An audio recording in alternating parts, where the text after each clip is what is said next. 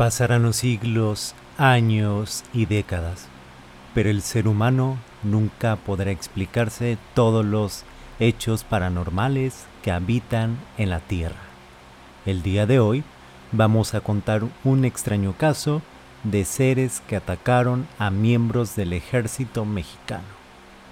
Esto pasó en el mes de julio del 2019.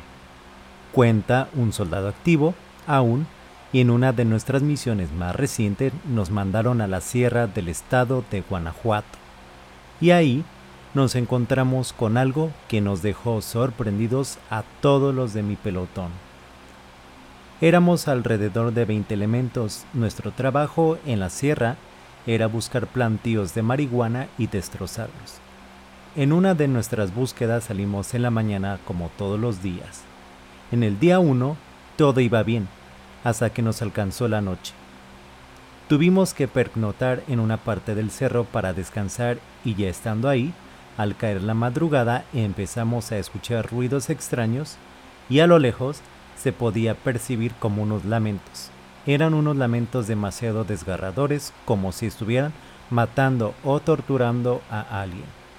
Se escuchaban muy a lo lejos y esos gritos venían acompañados de unas voces y alaridos que parecían no ser humanos. Insólitamente se escuchaban como animales u otro tipo de criaturas. Jamás habíamos escuchado algo así.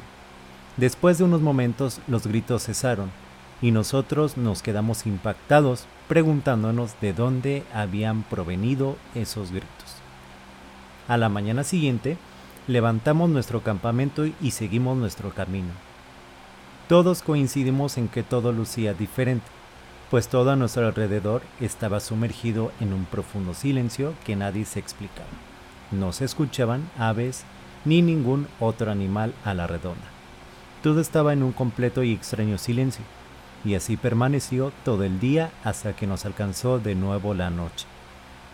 Instalamos de nuevo el campamento para poder descansar. De nuevo en la madrugada volvimos a escuchar aquellos crudos y terribles lamentos. Esta vez se escuchaban más cerca y con un eco que parecía ser los más terroríficos aún. Nos turnamos para cuidar el perímetro toda la noche, la cual pasó sin mayor novedad. Nada nos atacó y aquellos gemidos de dolor desaparecieron en unos minutos. Llegó al amanecer del tercer día Reanudamos nuestro andar y por fin llegamos al plantío donde nos habían dado las coordenadas. Trabajamos la mayor parte de la tarde y después de terminar con el trabajo, partimos de regreso. Como parte de la estrategia para evitar ser emboscados por algún grupo delictivo, regresamos por un camino diferente. Y al final, creo que no resultó ser lo mejor. Ya una vez emprendido el retorno, caminamos por algunas horas hasta que nos alcanzó la noche. Encontramos una cueva y decidimos acampar dentro de ella. Fue el peor error de nuestras vidas. No sabíamos con lo que nos íbamos a enfrentar. Ya una vez instalados, ahí proseguimos con el protocolo de seguridad y establecimos horarios para dejar varios elementos afuera como vigilantes que cuidaran mientras los demás descansábamos. Las horas pasaron y llegó la madrugada cerca de 3 de la mañana.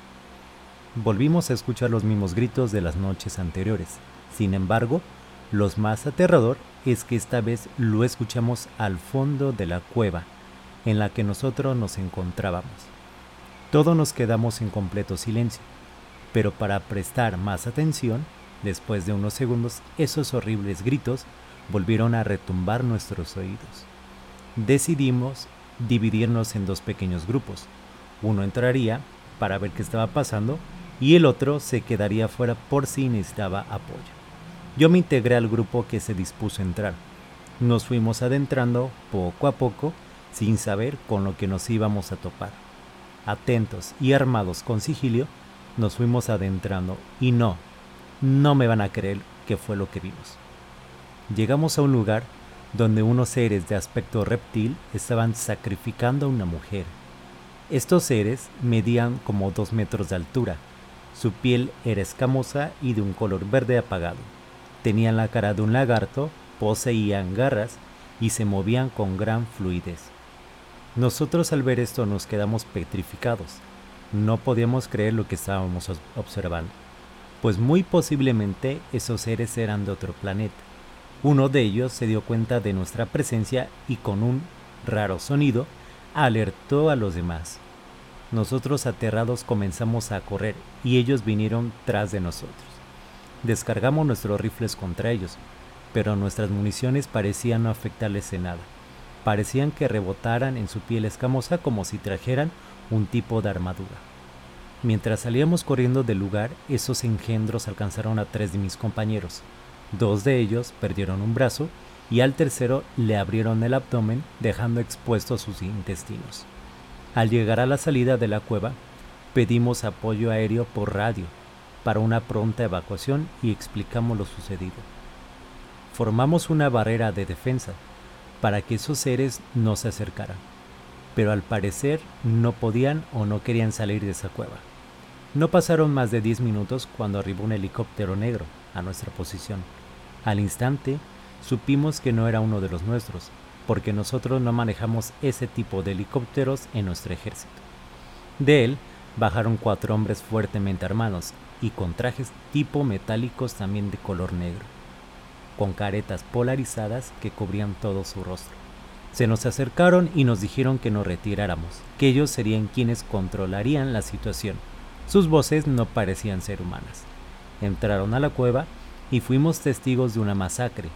Vimos cómo sacaron del lugar a dos de esos seres ya muertos enteramente acribillados. Dos de esos agentes se nos volvieron a acercar